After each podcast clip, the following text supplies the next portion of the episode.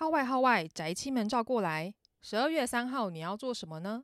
嘎拉将在十二月三号会在台大有一场讲座哦。本次感谢国立台湾大学科学教育发展中心所邀，嘎拉将会在十二月三号的下午两点到四点这段期间呢，将会在台大参加呃 AI 的多重宇宙性别文化社会讲座，而本次的。主题呢，将会是 AI 的文化再现，嘎拉就被台大邀请为讲者。另一位讲者呢，就是非常非常厉害的交通大学电机工程学系的教授杨谷洋教授。主持人呢，则是台湾大学物理学系的兼任教授高永全老师。嘎拉竟然被受邀要跟教授们对谈，真的是让我既兴奋又期待啊！虽然都是紧张比较多啦。那时候我接到。呃，台大呃 CAS 中心的信的时候，我还想说他们是不是记错人了？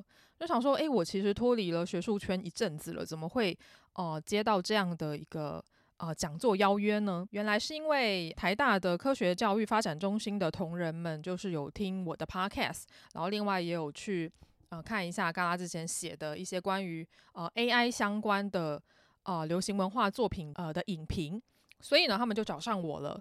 然后他们主要是想要借由这种开放的讲座呢，将 AI 以及他们现在正在研究的东西，啊、分享给更多广大的民众们啊、让民众们了解说，哦，原来 AI 跟机器人不是呃离我们这么远的事情，它很有可能。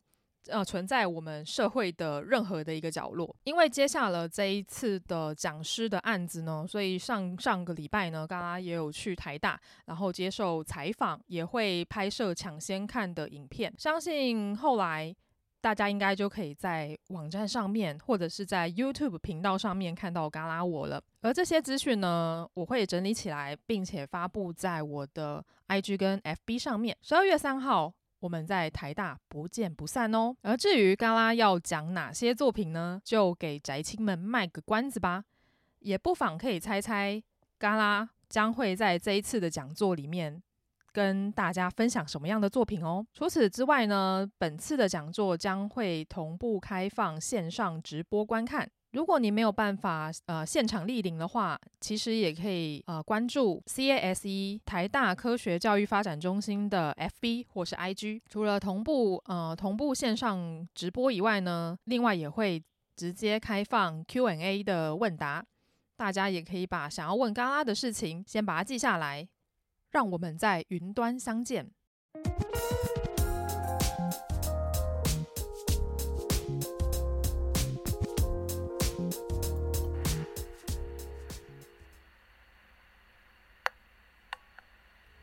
御宅文青商谈所是个关注于次文化、流行文化、ACG、电影、戏剧、艺术的 Podcast 频道。阿宅与文青一定是个空集合吗？御宅文青商谈所这个第三空间，希望能让阿宅与文青都能在这里畅所欲言。宅青们，大家好，欢迎大家来到御宅文青商谈所，我是主持人嘎拉西皮 A.K. 嘎拉。时间又来到了十一月，我相信很多宅亲们都是看到了这一集的标题是要讲十月新番，所以才点进来。没有想到现在已经是十一月了。其实，呃，刚刚我比较少在做这种每季新番的点评跟开箱，我有做一些开箱的文章，我是把它放在。啊、呃，电影神搜的专栏里面，有兴趣的朋友都可以到电影神搜或者是方格子来看本季我看了哪些好看的作品。然后当然呢，我跟主厨的直播节目《夜猫嘎嘎叫》里面也会做每季的新番开箱跟点评。所以呢，Podcast 的部分呢，其实我比较多都是在着重在一个主题里面的作品的深入解析，或者是单一作品的深入解析。那到底为什么会有这一集十月新番的季中盘点？主要的原因是因为，嘎拉我在十月呢看了很多十月的新番作品，其实有很多作品我觉得都非常的好看，而且呃除了新番霸权以外，也有很多原创的动画作品，我觉得也很值得推荐给宅亲们，所以呢，我才特地录了这一集，想要分享一下。十月的动画新番季中盘点给大家。不知道大家十月份看了哪些好作品呢？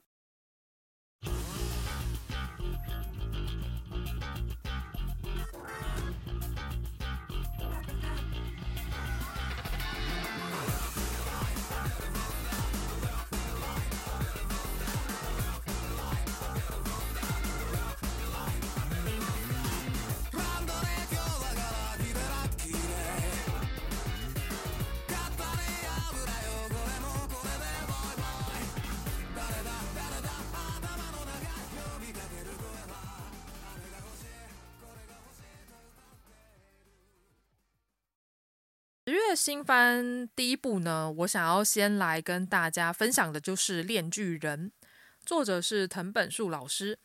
啊、我相信在《恋巨人》开播之前的一年呢，呃，当他当他的漫画动画化的消息一释出呢，我相信有非常多的人很期待这一部作品动画化。首先呢，第一个原因就是因为藤本树这个作者其实是近期 Jump。努力扶持，而且声量非常高的漫画家藤本树呢，他又被称为漫画界的精神病患，呃，这一点不是贬义啦，这一点就是呃褒奖他，他是一个非常有个性，然后非常电波系的一个漫画家。他笔下的岩泉呐、然后链巨人呐、长篇作品很好看啊、呃。除了链巨人跟岩泉以外呢，藤本树。我自己觉得藤本树最强的就是他的短篇作品，他的短篇作品，例如说像是《再见惠梨》啊，还有啊《蓦然回首》这两部作品，其实在网络上一公布就引起非常大的回响，所以我自己本身是呃喜欢他的短篇作品大于他的长篇作品的。而这次《链锯人》呢，呃不负众望，当他宣布说他的动画。公司是由 MAPPA 来主要来制作的时候呢，就已经引起了轩然大波。而且呢，他也利用了饥饿行销的方式，不断的在每个阶段都释放出新的 OP，然后或者是新的呃 trailer，也就是新的预告片出来，都可以引起很大的讨论度。如果大家有看《咒术回战》的动画，或者是《进击的巨人》的 Final Season，也就是最后一季的话，就会对呃 MAPPA 动画公司它的风格非常的了解。呃，我自己看呃《链巨人》的首集呢，是在十月七号，非常感谢林邦邀请我去看《链巨人》的首集的播映。这个试映会呢是举办在电影院里面，我那时候是第一次在电影院。呃，作者看一集的 动画，我自己觉得非常的 shock，而且非常的惊艳哦。呃，MAPPA 它的动画制作的水准非常的高，所以呢，你看大荧幕就可以感受得到更大的震撼力。它的每一帧呢，每一个画面呢，基本上截图下来都可以当桌布啦，就是做的非常的细致。它并不会像有一些动画的电影，呃，它可能呃放到荧幕大荧幕上面会略显尴尬，或者是。有一些瑕疵出现，MAPPA 的《链锯人》呢，在大荧幕上面看真的是非常大的影音享受哦，是一个非常高规格的一个呈现。当然呢，如果大家家里的电脑啊，或者是家里的电视够好的话，一定一样也可以享受到《链锯人》哇轰隆隆作响的链锯声的快感。这次《链锯人》其实有蛮多很值得讨论的地方，例如说像是它的 OP Kickback，就是由呃现在非常红的日本。音乐人米津玄师跟乐团 King Gnu 的主唱长田大希合作，然后联手打造出来的歌曲，我自己觉得非常的好听。而且它的 OP 的 PV 呢，也就是它的画面呢，有很多致敬电影桥段的部分。大家应该都知道，说藤本树他是电影迷，而且他非常喜欢 B cup 片，所以呢，这些 B 级片呢，就带给他很多的灵感。例如说他。这个 OP 的 PV 里面呢，就有很多致敬电影桥段的部分，例如说他致敬了呃谋杀绿脚趾啊，或者是致敬了 Pulp Fiction，也就是呃黑色追缉令。另外呢，还有像是德州电锯杀人魔等等的一些片段出现。我自己。看来蛮开心的啦，就是如果大家也是电影迷，然后也喜欢看动画的话，应该可以从这一次的作品里面看到很多彩蛋跟小巧思哦。然后更不用讲，它除了 OP 有彩蛋以外呢，它的 ED 也就是片尾曲有很多可以值得讨论的地方。例如说，它的 ED 呢，这次是呃，每一集是由不同的音乐人来打造，然后来歌唱。所以呢，大家看到每一集的片尾曲都是不一样的演出者。像是第一集呢，就是由现在日本乐坛的新星，也就是 VONDY，然后所歌唱的。然后第二集呢，则是由真叶中所歌唱的。然后之后呢，还有很多很厉害的音乐人，例如说，呃，例如说像是女王蜂啊，或者像是 Amy 啊等等的。我自己是还蛮喜欢这样的一个做法的，也可以看得出来，MAPPA 在《链巨人》身上。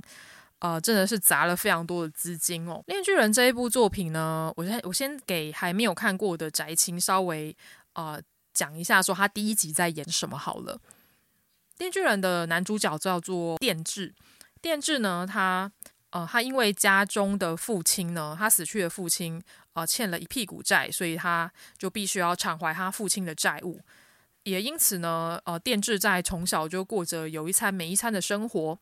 不过呢，呃，改变他人生最大的第一个契机呢，就是他遇到了链锯恶魔波奇塔。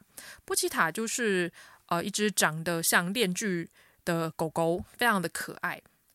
小时候的电治呢，就因缘际会之下跟呃链锯恶魔波奇塔定下了契约，并且两个人应该说是一人一狗，开始相依为命过生活。为了偿还大笔的债务呢，电治呢就借用了波奇塔的力量呢，成为了恶魔猎人。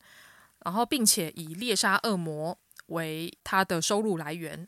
只是呢，在资本主义的力量跟层层的剥削之后呢，他能得到的钱就是所剩无几，就是非常的可怜，每天都过着有一餐没一餐的生活，甚至还必须要为了生存，例如说他可能会去卖器官啊，或者是做一些比较比较见不得光的事情。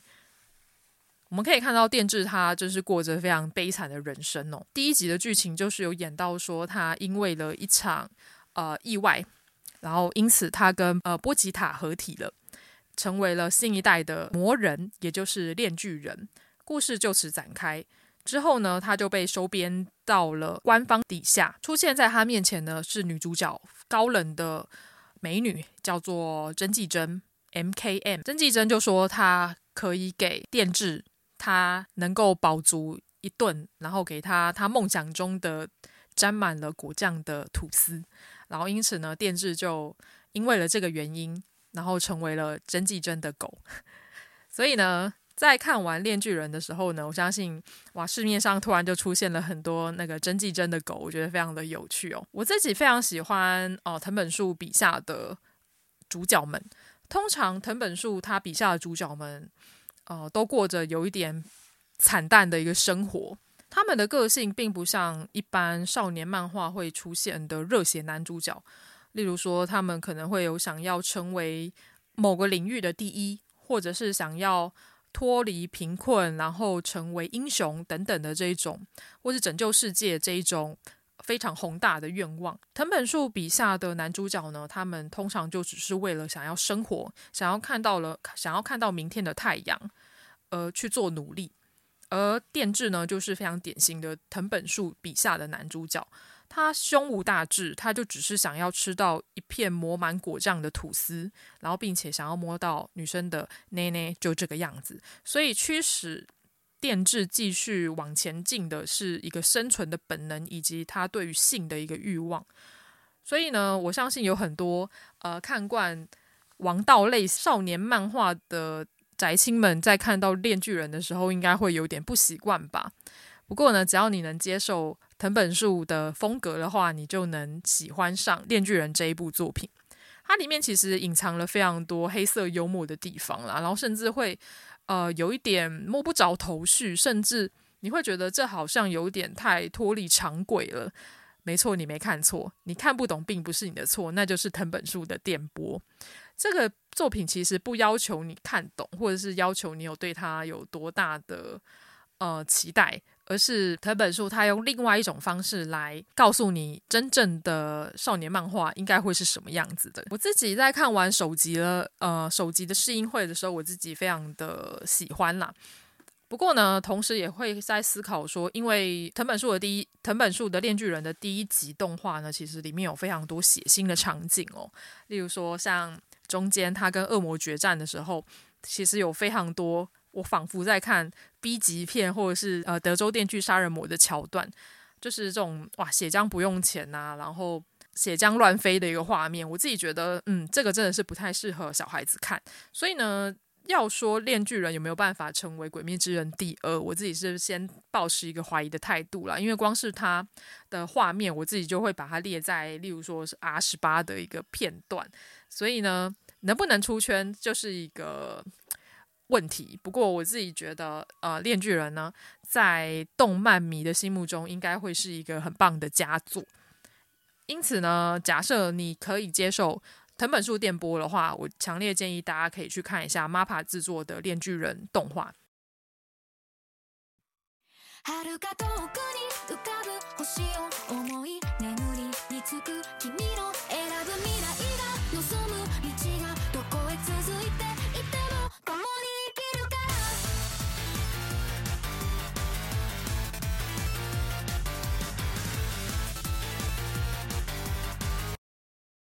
第二部作品呢，我想要跟大家分享的呢，就是《钢弹水星的魔女》。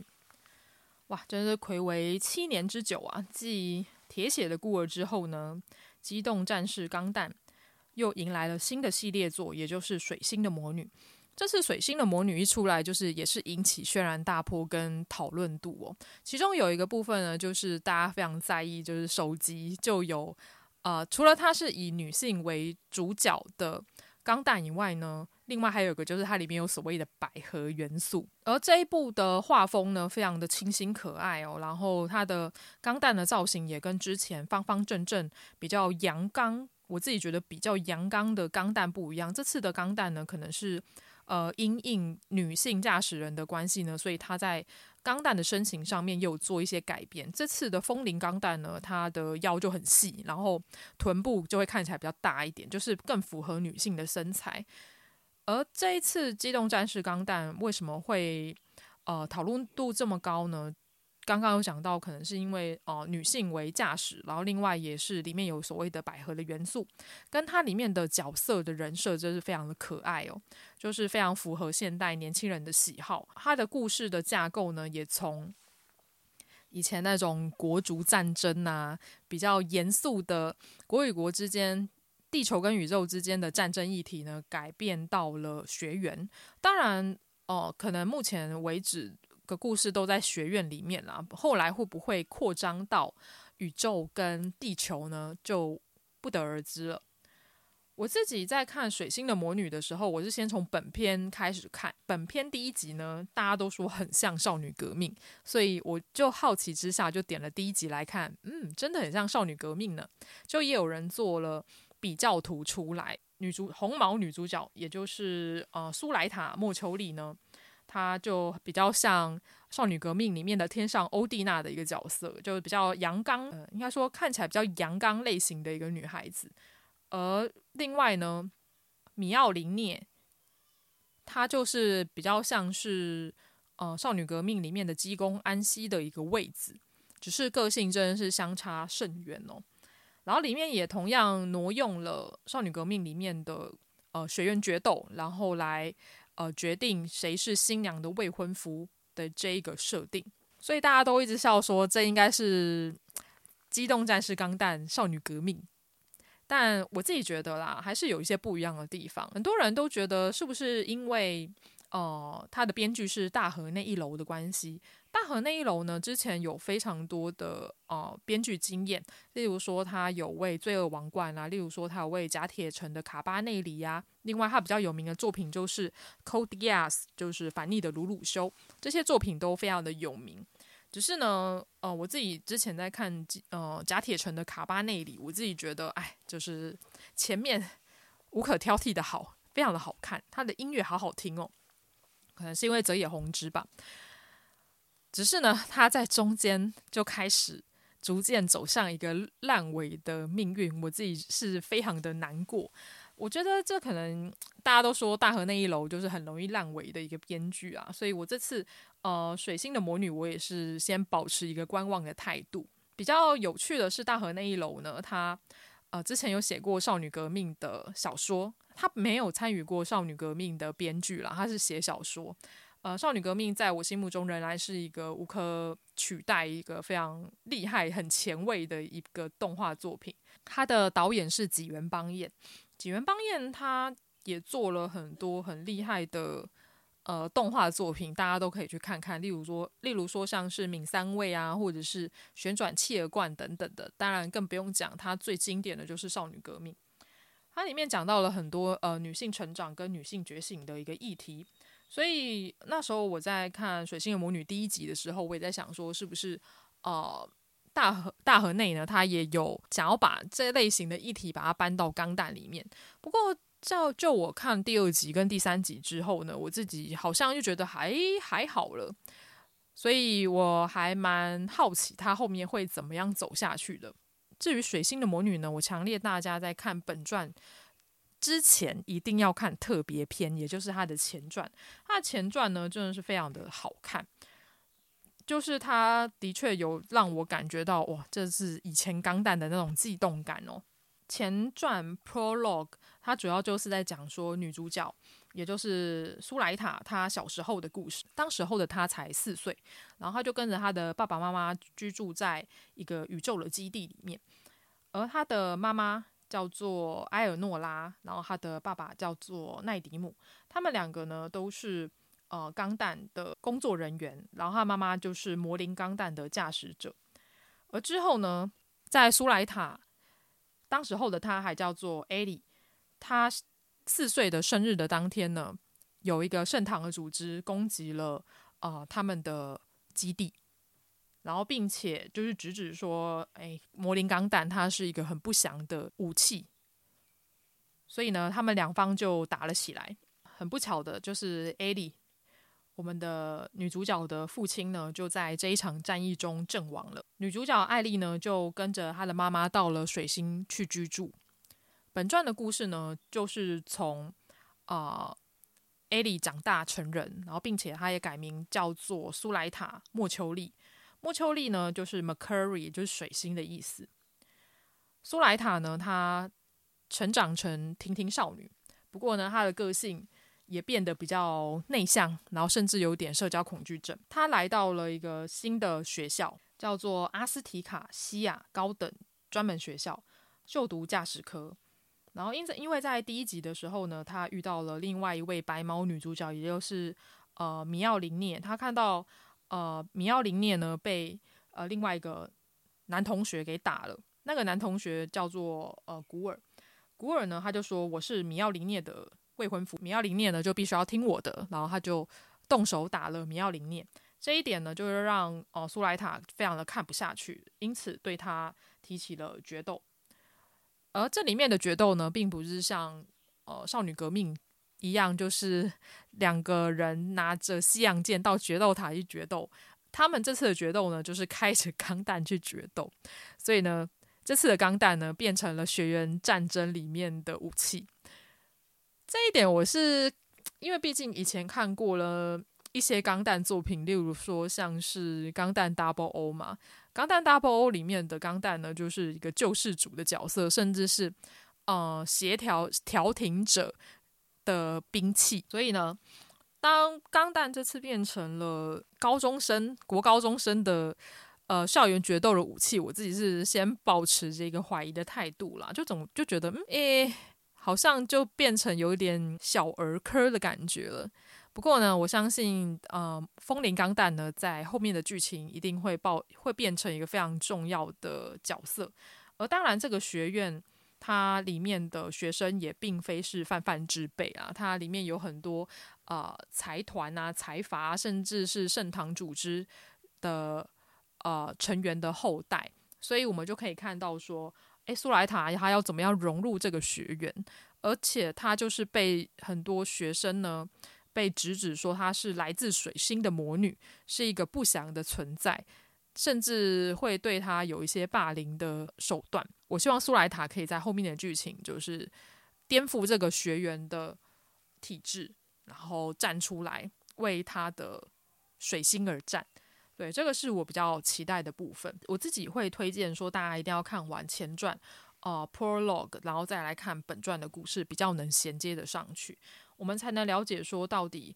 呃，苏莱塔她为什么会被叫做魔女，而魔女跟圣堂之间的关系，可能又会大家会会把它联想到以前的呃十四十五呃十四到十六世纪的魔女审判，例如说像教团呐、他们呃教廷呢，他们会直指一些女性为魔女，然后就说他们是蛊惑人心，然后会对世界带来灾厄的存在，然后并且就把这些魔女或异教徒绑在。呃，木木柱上面烧死，对，这是当时候的一个状况。所以呢，这次水星的魔女呢，应该也是沿用着当时候的一个刚刚讲到了历史背景的一些因素呢，把它搬到了钢弹的世界里面。我记得像之前有看过一篇文章，就是在讲说钢弹是不是对于现代的观众而言太老了？那一篇。文章我自己觉得还蛮有趣的，的确他点出了一些状况吧。所以呢，因为毕竟《钢弹》它是一个历经几十年的大 IP，它在不同的时代就是有不同的身份。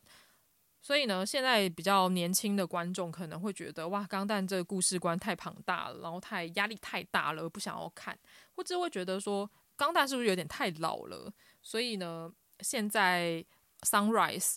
日升公司呢，他们也不断的在思考说要怎么样吸引新的观众来看《钢弹》这个系列作。而从《水星的魔女》呢来看呢，他们的确获得了初步的成功。像是《水星的魔女》播出之后，《风铃钢弹》就卖得非常非常的好。就算它的剧情可能跟我之前觉得很帅的，例如说，例如说像是《天使钢弹》啊，《死神钢弹》啊，然后甚至是《Double O》里面有力天使、能天使等等的钢弹。都长得非常的帅气，就武器也非常的大吧。这次的风铃看起来好像一开始看就觉得嗯还好，好像没有特别厉害的感觉。可是呢，也因为他们的驾驶真的太香了，他的世界观很香，就吸引了很多平常没有看钢弹的观众销售量。我看完前传之后，就是会蛮好奇，说他后面的剧情会怎么样。铺陈下去的，所以我应该会继续看《水星的魔女》。认识我的朋友应该都知道，说我在看完本传的前三集，我那时候就是就觉得，哎，好像缺失了一些什么东西。就身为以前看过《钢弹》的老人来讲，好像变得有一点小儿科的感觉。所以那时候我还在想，说我到底该不该继续看下去？可是呢，看完了前传，了解了他前置的呃故事观，我开始对于他后面的剧情产生了好奇。对，也想要知道说舒莱塔跟圣堂组织后来的故事会怎么样继续走下去。当然，这部呢，我觉得是非常适合给没有接触过、没有接触过钢弹的观众们的一个敲门砖。假设你还没有看过任何一部钢弹作品，然后你喜欢学园决斗的故事，喜欢香香的女主角的话，那我很建议你可以来看《机动战士钢弹：水星的魔女》。本季有一些我觉得比较小品的作品，例如说像是《呸呸天竺鼠车车》。呃，天竺鼠车车的第二季我觉得也是很可爱。只是比较有趣的一件事情呢，是因为大家都知道第一季天竺鼠车车太红了。我记得我最近查了他的在木棉花频道上面的第一集已经破千万了，第一季的第一集已经破千万的观看数了。而目前第二季的第一集好像才三十多万左右。所以呢，其实中间呢，感觉好像有点热潮过了的感觉。但是呢，天竺鼠车车的故事还是非常的可爱。这次呢，主要就是在讲驾训班的故事。我自己觉得还是很温馨可爱啦，就原汁原味的天竺鼠车车。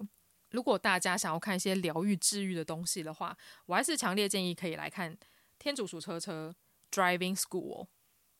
然后另外一部呢，我觉得很强的作品呢，就是《Pop Team Epic》Pop 子跟 P P 美的日常生活。这部作品呢，在第一季播出的时候，大家都说这是什么东西啊，好强哦！就是比藤本树的作品还要电波。它主要就是在讲说一个脸比较长的女高中生跟一个脸比较短的女高中生，就是 Pop 子跟 P P 美他们平常在做的一些好笑的事情。而这部作品呢，它非常的有趣的一个原因呢，就是它前面十，它前面十二十三分钟，跟后面十二十三分钟呢，他们就是一样的剧情内容，但是他们请了不同的声优来演。前面前半段呢是女声优，后半段是男声优，故事桥段都一样，只是声优不同，台词有一点点不一样。然后它里面的故事剧情呢，基本上也没什么故事剧情，它就是用很多短篇的篇幅的作品演出。它里面恶搞了超级多大型的 IP，例如说像是史克威尔艾尼克斯里面的陆行鸟，例如说像是。哦，第二季比较有趣的是，他还恶搞了《来自深渊》里面的娜娜奇，就就会觉得说，哦，他们就是非常的与时俱进哦。现在红什么，他们就会掺杂那些时事梗在里面。然后另外呢，第二季的 OP 呢，一打就第一集的 OP 一打开，我还以为我还以为我看错了动画，因为他第一集打开竟然是假面骑士。呃，身为一个假面骑士的粉丝呢，我那时候看到就是傻眼。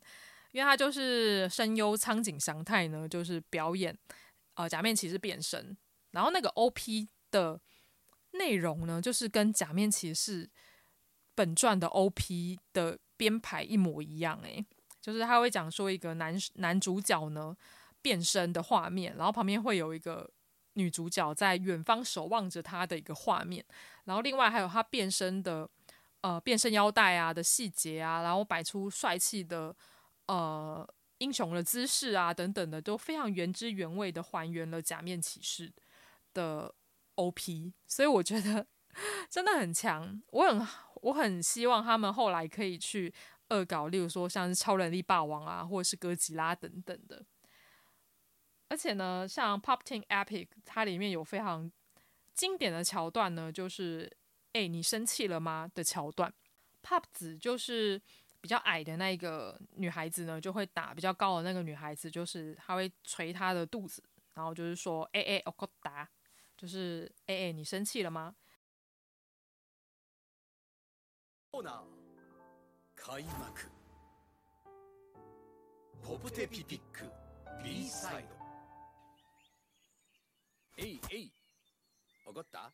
觉得ないよ。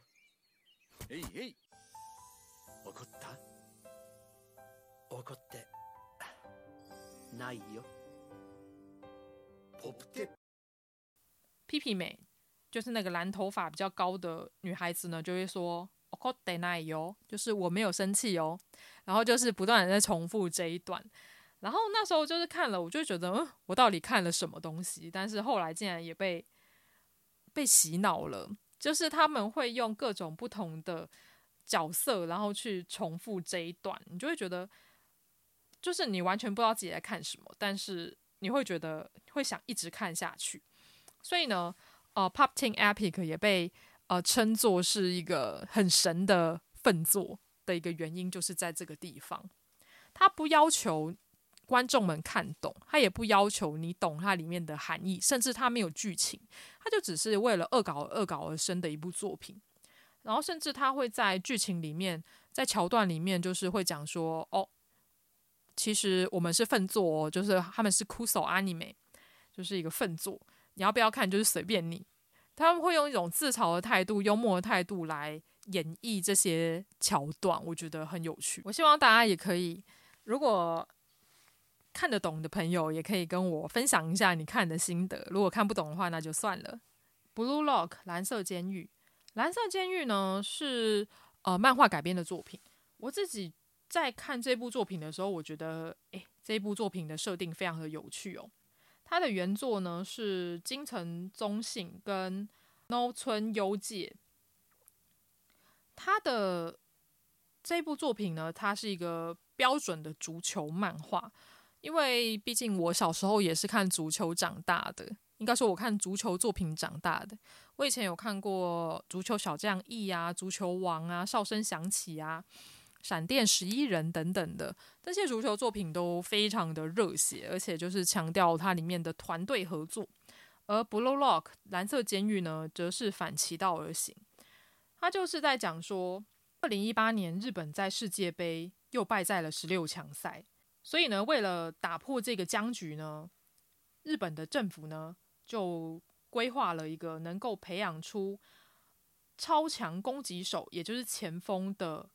蓝色监狱，所以他们就号召了三百名高中生，而且这些高中生呢都是前锋，把他放到了蓝色监狱里面去练鼓。所以呢，也有很多的动漫迷们称这一部作品为足球界版的大逃杀，但是里面没有死人啦，就是里面会有很多呃有一点勾心斗角，然后要在这群三百人之中脱颖而出，就只会票选，只会最后只会选出一个最强的前锋，可以成为日本国家代表队的选手，而其他的两百九十九名选手呢，就会永远失去进入。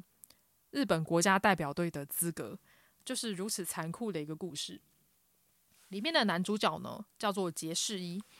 杰士一呢，他非从小就很喜欢足球，后来也加入了足球队。而他在一个非常重要的比赛的一个关键点，也就是他在球门前的时候呢，他有两条路可以选。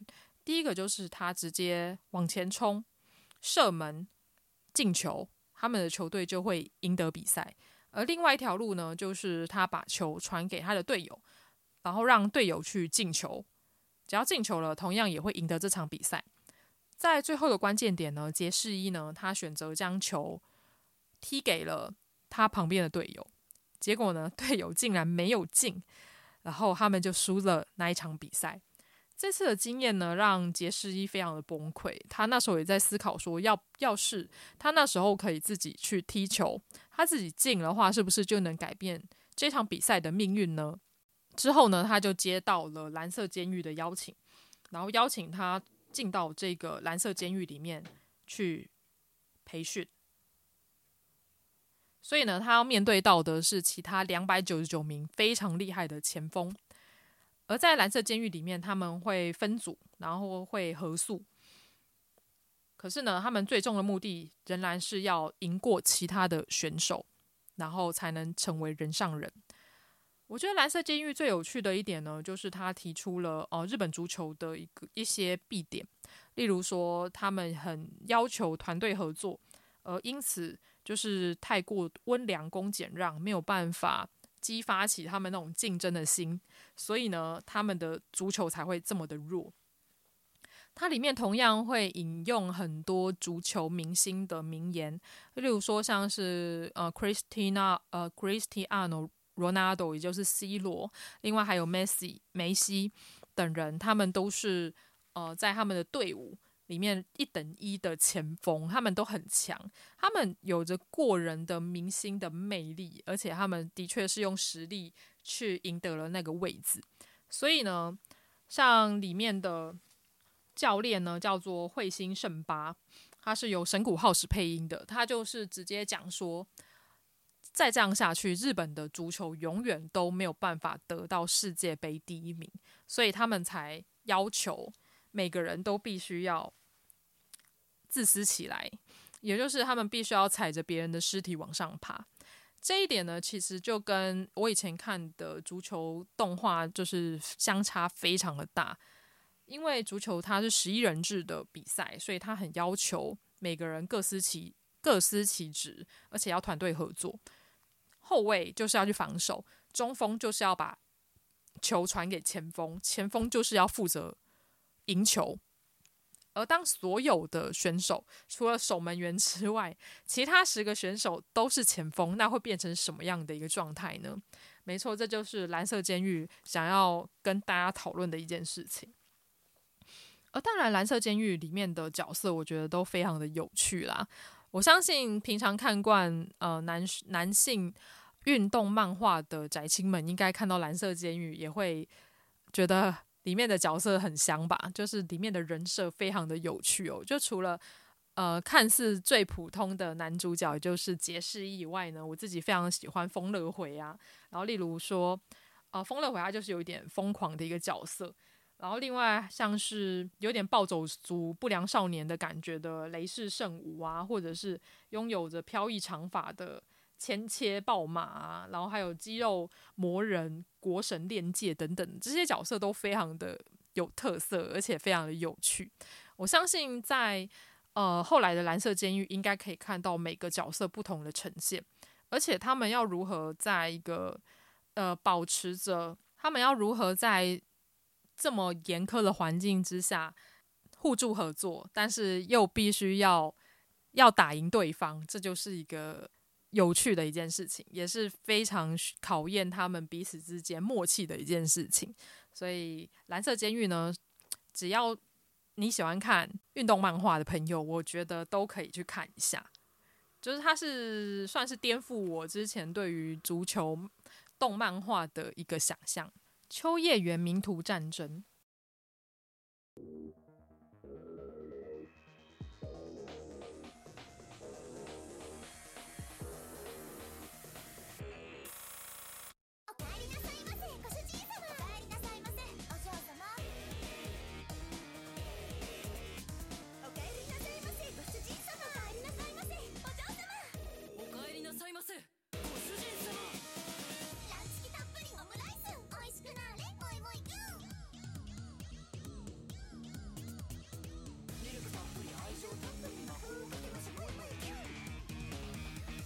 名图战争呢？我光是看名字，我就是完全不懂他到底想干嘛。就是名字以为是什么恐怖片，但实际上它就是一个女仆为主角的一个片子。它的主视觉呢，就是一群可爱的女仆，然后在画面上面。所以那个时候我并没有想要看这部作品。结果反而是因为在网络上查资料的时候，就突然意外被推坑。看了第一集之后，我就陷入了这个神秘的女仆坑。秋叶原名图战争呢，它的日文名字叫做阿阿基巴梅多戦争。这一部作品呢，里面的名图呢，它的日文叫做 maid，也就是女仆的意思，所以直接可以，你也可以把它当做是秋叶原女仆战争。它的制作公司呢是 PA Works 跟 Cygames。它主要就是在讲说，在一九九四、一九九五年的时候呢，当时候的秋叶原的一个状况。在故事一开始呢，就可以看到一台黑头车驶来。黑头车，照理说这个时候走下来的应该是一个黑帮大佬，就没有想到她是一个女仆，然后并且由另外一个女仆撑伞。然后搀扶着车内的女仆走出来，想说这是什么黑帮的场景啊？就是非常的微妙。结果就有其中一位女仆就中弹身亡了。就想说一开始就给我一个这么大的震撼吗？就画面之后就转到了几年后的秋叶原，女主角叫做和平娜宫咪。娜宫咪呢，她。一心想要成为可爱的女仆而来到秋叶原，并且她应征上了女仆店静珠静美的女仆。就一进到静珠静美呢，就看到可爱的前辈啊、叫做优美起梦千。她原本想说穿上可爱的制服，那她的人生也会变得可爱起来了吧？然后看着她的前辈们就对她爱理不理的样子，然后再看到她的平辈。也就是跟他一起进来的同期生，竟然是一位三十五岁的女仆，她叫做万年蓝子，然后跟一个奇怪的店长，然后店里面还有一个神秘的吉祥物熊猫，她的女仆生涯就这样展开了。一开始在看这部作品的时候，我想说，到底他们要战争，要战争什么？这部作品根本是披着女仆皮的黑道片，因为。后来，拿公咪跟蓝子呢就被店长派去出任务。他们要到呃另外一家店，然后去给那家店的人一封信。就我没有想到，那封信里面竟然是挑战书。男子跟拿钩咪就想说，完了，他们应该没有办法活着走出那一间可爱的兔兔女仆店了。结果没有想到，男子他竟然拿出了手枪，边用打 call 的方式边。干掉了里面所有的女仆。那时候看完，我就想说，我到底看了什么东西？这是什么意思？你们确定你们不是女仆？你们应该是黑道吧？所以呢，我就觉得这部片真是太强了。但是看完就觉得哇，真是意犹未尽诶。因为大家应该都知道，嘎拉我喜欢黑道片，就是我甚至之前有写相关的，例如说黑道类型的 BL 的这个。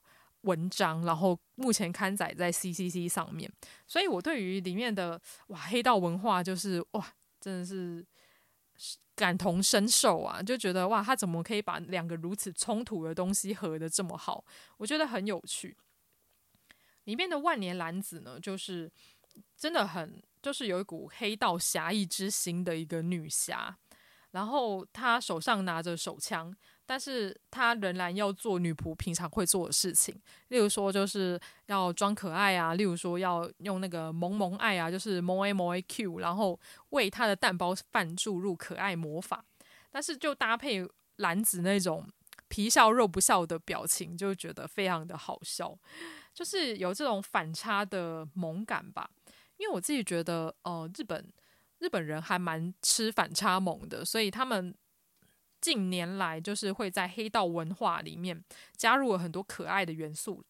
无论是大家应该有看过《极道主夫》，或者是《后街女孩》这些作品，其实都是将我自己是觉得是将黑道萌化，让他们更加的人性化，更加贴近日常生活的一个展现。而这次的《秋叶原名图战争》同样也是这样的一个操作，它里面又加又加入了女仆文化、宅文化。打 call 文化、偶像文化等等的，再跟黑道文化把它融合在一起，虽然看似很冲突，但是你看完就会觉得，哎，真的很可爱。这群女仆真的很可爱。她并不是只是一位卖萌，她里面加入了很多里社会的一些故事在里面。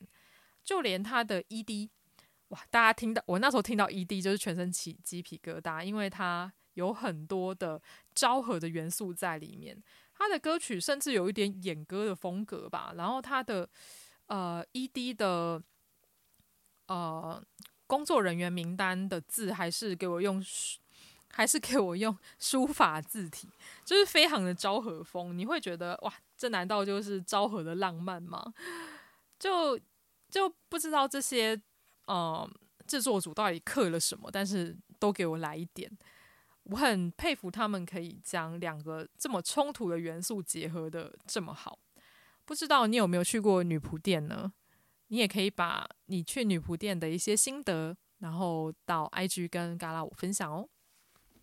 呆萌酷男孩，呆萌酷男孩呢，其实是嗯，我之前在 IG 上面跟宅青们呃问说十月新番看了什么，我发现诶，还蛮多人在看呆萌酷男孩的，我就点了。两三集来看，就是真的非常的可爱。这部作品呢，其实是呃网络的漫画改编而成的，而它改编成动画之后呢，差不多一集才十分钟左右吧，就大概比泡面番再长一点点。它主要就是在讲说，有四个男生，叫做一仓飒、二剑顺、三间贵之、四季昌真，就一二三四这四个男生呢。就是长得非常帅气，然后看起来很酷的男生，但实际上他们平常就是有点呆萌、有点脱线的一些小事情。而且呢，他的声优们呢，也都是现在经常可以在女性向作品看到的声优，例如说像是小林千晃、内山昂辉、呃梅原裕一郎跟千叶翔也。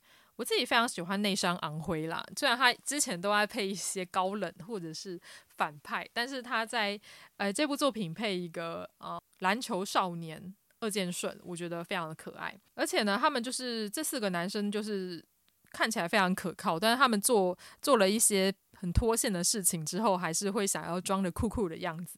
这种反差萌的感觉，也是会让人觉得哇，怎么会这么的可爱呀？我相信大家在看。呆萌酷男孩的时候，内心应该就会散发着小花吧，就觉得啊，怎么这么可爱，好想要跟他们在一起哦，就会或者是会觉得啊，这这是我的乖孙，非常想要守护着他。因为这四个男生里面，大家应该都有各自喜欢的角色吧？因为像我自己就非常喜欢三间贵之，也就是梅园配的呃上班族的这个角色，就平常看起来精明干练的上班族，但。实际上呢，就是会做一些很脱性的事情，就是会觉得会让人激起母爱的那种感觉吧。而且它的片尾曲呢，就是呃四个角色代表的颜色的熊熊。然后想说，哇，这个真的是会卖爆！我相信有非常多的太太们都已经拿起钞票准备要去买这些熊熊了吧？因为我自己平常也会做一些很脱线的事情，例如说像是呃，我常常会搭错捷运方向。或者是会走错路啊，或者是早上起来就会不小心把呃洗面乳就是挤在 当做牙膏来使用啊，就是会觉得哇，今天的牙膏怎么这么苦啊？后来才发现哦，原来我我把洗面乳挤在牙刷上面。那时候就觉得自己真的还蛮蠢的。但是呆萌酷男孩呢，就是可以把我平常做的一些蠢事，把它升级成一种超级可爱的事情。仔细想想，嗯，果然还是因为脸的关系吧。就只要帅哥，无论做什么蠢事，都是会被人家觉得可爱的。不知道这四个男孩，你最喜欢谁呢？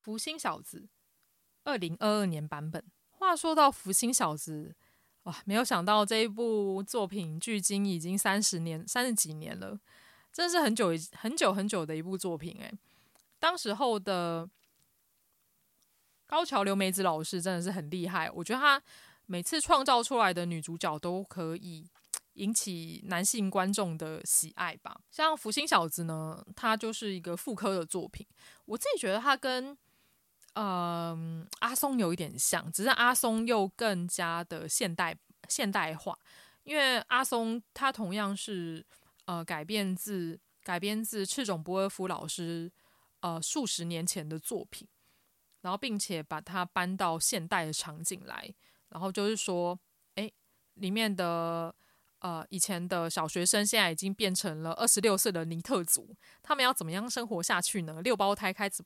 这样废柴六胞胎要怎么样生活呢？而福星小子呢，它 remake 吧，就是画风改变了，然后剧情有一些变动，但是它的本质是没有改变的。它主要还是在讲说，里面的男主角当呢，他就是一个非常好色的人。朱星当呢，他是一个非常好色的男孩子。他其实有一个喜欢的女生，这个女生叫做山宅忍。之后呢，没有想到突然从天而降一个外星。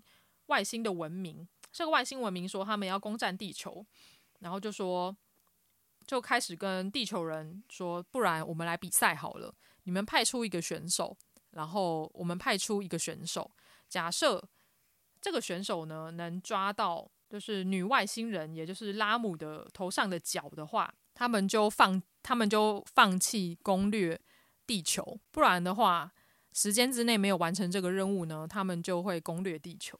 所以呢，朱星当呢就成为了地球代表队的代表，然后他的任务呢就是要在时间之内抓到可爱的女外星人拉姆的脚，而至于有没有抓到呢，就留给大家自己去看了。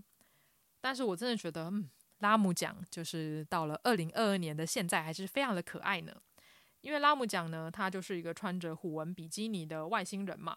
她的造型其实就是女雷公，而且她对于阿当非常的喜爱，而且就是一心一意的喜爱。可是呢，阿当他就是一个非常花心的男孩子，所以呢，这故事就发生在一个你追我赶的爱情故事里面。那时候我在想说，要是我是阿当的话，我马上就是想要跟拉姆结婚了嘛，就是一个这么婆、这么可爱的女生，谁能受得了？就没有想到。对，阿当还是一样继续拈花惹草。而在之前呢，《福星小子》的第二部剧场版呢，比较有趣的是，它是由呃科幻动作的导演，也就是押井守所指导的。而这部剧场版呢，叫做《綺丽梦中人》，也被当作是非常经典的。呃，福星小子的剧场版作品，没有看过的朋友就是可以去看一下。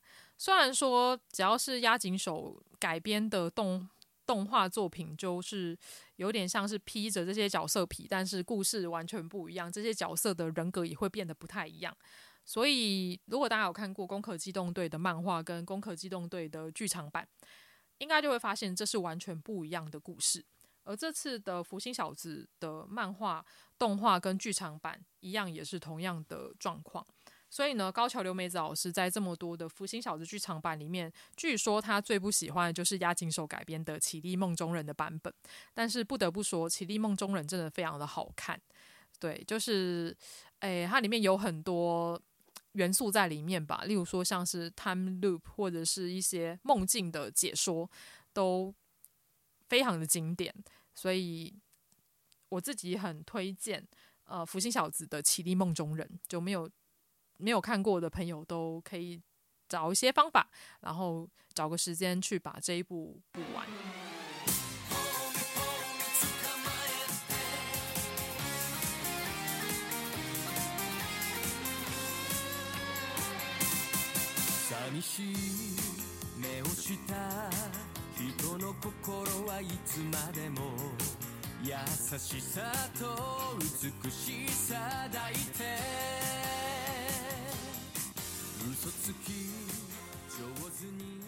接下来是《名侦探柯南》范泽先生。话说范泽先生也是一个非常趣的作品，大家应该从小到大都多多少少都有看过柯南吧？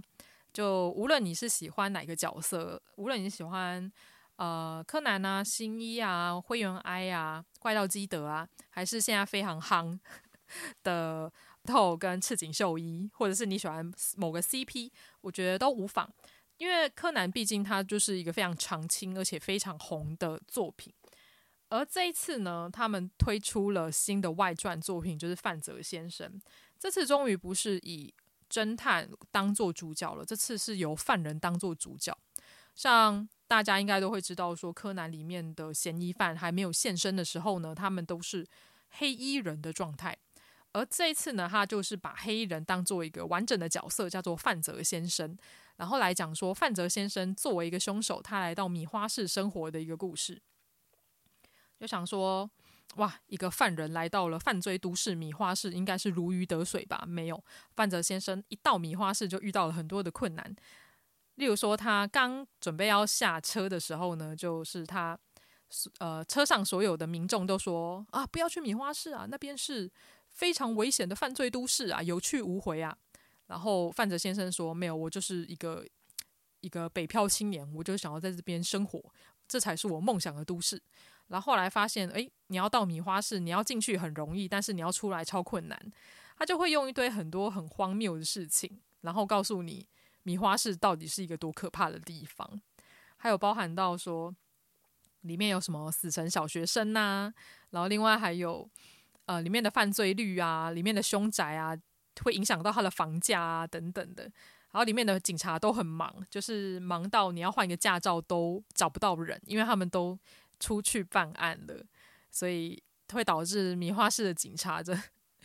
行政效率低下的一个原因，就是因为米花市的犯罪犯罪率太高了。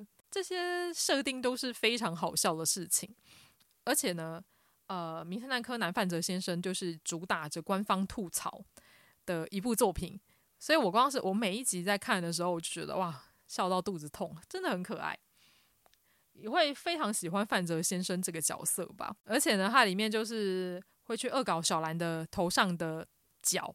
大家应该都知道，小兰她的头发就是长得很像有一个有个角吧，就是很像独角兽的一个状态。而这次呢，范泽先生里面的小兰的角就是直接变到头部的正中央，就是真的很像独角兽。大家都在吐槽说，小兰小兰应该是角兰角兰吧？这次官方真的让它变角兰了，对，然后再搭配非常魔性的 OP 舞蹈，我相信大家看完应该会觉得。真的会觉得超级好笑，我自己很喜欢这种官方吐槽的作品，就是也将呃这部作品推荐给大家。孤独摇滚，孤独摇滚呢，又是我们应该要得诺贝尔和平奖的方文社出品的作品啊、其实我是因为摇曳露营而认识方文社的，方文社就是很容易出，方文社就是很经常出一些可爱的萌妹子，然后做一些有趣的事情的一个。动画公司方文社呢，就是就是会经常出可爱萌妹子的社团班，然后或者是做一些有趣事情，呃，一个出版社。然后这一部《孤独摇滚》的动画制作是由 Club Wars 所制作的。我一开始认识方文社呢，是从摇曳露营开始，因为我之前不太看这种萌妹子社团番，可是呢，摇曳露营确实是有打破我对这种作品的既定印象吧。我很喜欢看那种啊，就是疗愈人心的作品。而这次的孤独摇滚呢，我觉得也是跟呃摇曳露营的感觉有一点像，又有一点不太像。它主要就是在讲说女主角呃，Hidori 一里，呃，她从小到大都是很孤单的一个女孩子。她小时候呢，经常的就是会被人家忽略或是排挤。主要原因是因为她可能有点社交恐惧症，然后或者是不善言辞的关系吧。所以呢，她对她的人生呢也是有点自卑。就直到呢，她有一天在电视上面看到被她很喜欢的音乐人的 rock 演出，现场演出，所以呢，她就大受感动。因此呢，他就跟他的父亲说，他想要学吉他。三年之后呢，他的吉他就逐渐有起色了，但他还是没有朋友。所以呢，他就借由着音乐去交朋友的一个故事。我们光是看到后藤一里，也就是女主角的名字，她叫做呃 Hitori，非常的明显，她就是在讲说 Hitori 讲她是一个很孤独的一个女孩子，因为 Hitori 就是一个人的意思。不过呢，也因为吉他的关系，他就是开始经营自己的 YouTube 频道。他有个 YouTube 频道叫做吉他英雄 Guitar Hero。他希望可以在网络上面，就是跟别人有所连接，然后同样也因为吉他的关系呢，他认识到了其他的呃有在玩音乐的女孩子，像是伊地之红夏，还有呃山田凉等等的，我自己觉得还蛮可爱的一个故事。我觉得它某部分也是影呃影射到了现代人，虽然有了网络，但是内心还是感受到很孤独的一件事情。虽然说。社群媒体让我们可以更简单的联系到远方的朋友，但是呢，反而会增加了我们与人人与人之间的距离跟孤独感。像是我们出去出跟朋友出去的时候呢，聊到没有话聊的时候，聊到没有话聊的时候，自然而然的会拿出手机开始滑自己的社群平台，反而就忽略到了在我们对面。准备要跟我们聊天的朋友，我觉得这可能是科技进步之下可能必然会发生的事情吧。所以呢，孤独摇滚呢，主要就是在讲讨论孤独这件事情，还有我们可以利用音乐来串起不同人的生命故事，我们也可以利用音乐来交朋友。所以呢，真的不要只停留在手机网络的世界，我们。还是必须要在现实中搭起友谊的桥梁，搭起人与人之间的连结，这一点比较重要。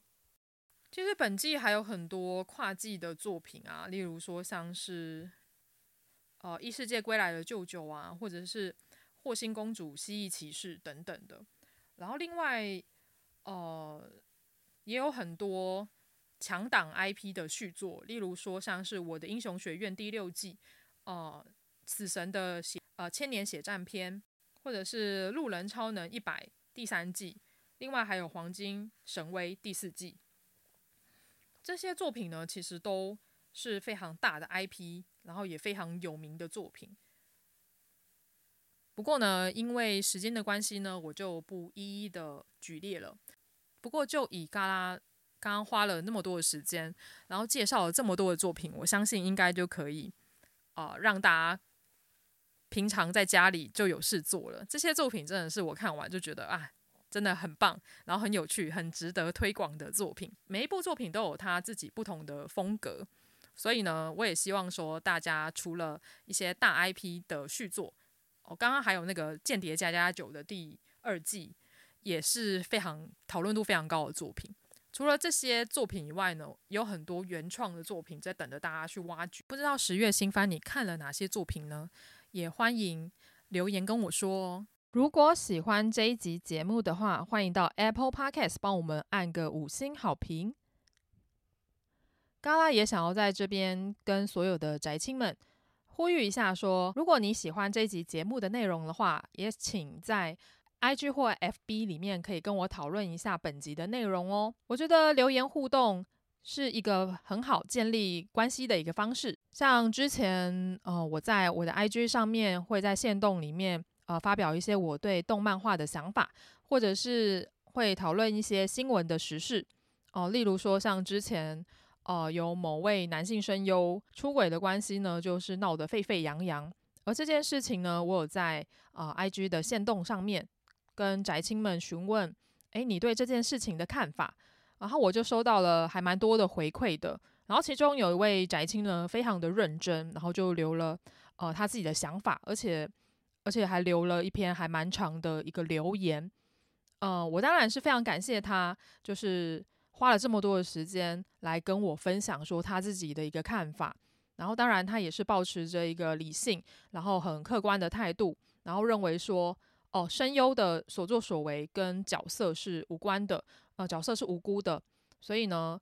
他也是希望说，因为现在网络太发达，呃，现在网络发达的关系，所以每个人都可以在社群平台啊，或者是在论坛里面直接发表言论。所以呢，同样呢，大家可能会在兴头上面，呃，开始就发表了一些比较偏激一点点的言论。所以我在这边也是呼吁大家，呃，如果呃网络是一个非常自由、开放、平等的一个平台，不过同样呢，呃，也必须要注意到。彼此之间的礼貌，或者是呃要尊重你对话的对象。当然，你有任何想法、任何的对于作品的看法呢，嘎拉都很欢迎你，可以直接来跟我互动哦。除了 IG 或者是 FB 以外呢，你也可以将你的想法、看法，或者是想要推广的作品呢，直接留言在 Apple Podcast 的留言区。我觉得就当做交一个朋友嘛。你认识我，我也认识你。像在 IG 上面有很多跟我互动过的呃宅青们哦，我基本上都已经记住他们谁是谁了啦。我也非常感谢他们每次都非常的认真的跟我互动，就是非常的感谢大家。我觉得做 Podcast 最有趣的一件事情，呃，经营 IG 最有趣的一件事情，就是我借由这几个方式呢，交到了很多的朋友。我觉得大家都是教学相长啦。那除了 Apple Podcast 以外呢，你也可以在 Spotify 按个关注追随，因为现在 Spotify 也有评分的制度的关系，呃，大家也可以听完节目之后，在上面帮我按个评分，也到 First Story KKBox 帮我按个追随，你就不会错过我的更新喽。因为最近比较忙的关系，所以我还会忘记开倒数计时，这个地方就请大家见谅啦。总而言之，就是 follow 追随都开起来，你就不会错过我的更新喽。让我们下集再见喽，哟喽。